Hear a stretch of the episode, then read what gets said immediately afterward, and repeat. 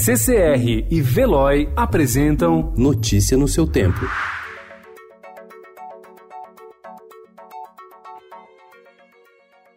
Olá, sejam bem-vindos. Hoje é segunda-feira, 13 de janeiro de 2020. Eu sou Gustavo Toledo, ao meu lado, Adriana Simino. E estes são os principais destaques do jornal O Estado de São Paulo.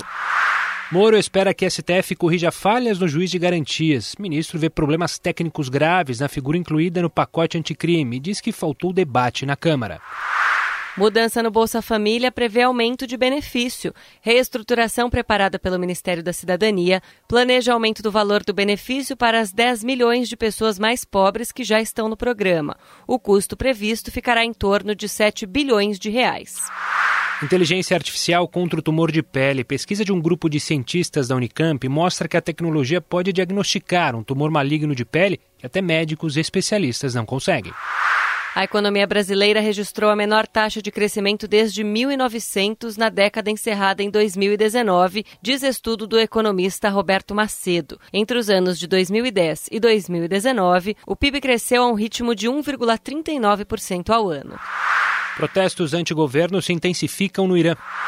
No Rio de Janeiro, bala perdida mata quatro idosos em um mês. CPIs na Alesp têm resultados quase nulos. Chanel e o cinema. Grife apresenta em Paris exposição em tributo a Godard. Esperada pelos títulos mundiais do Brasil, uma nova geração de surfistas enfrenta o desafio de passar do amadorismo à carreira profissional. Notícia no seu tempo. Oferecimento CCR e Veloy.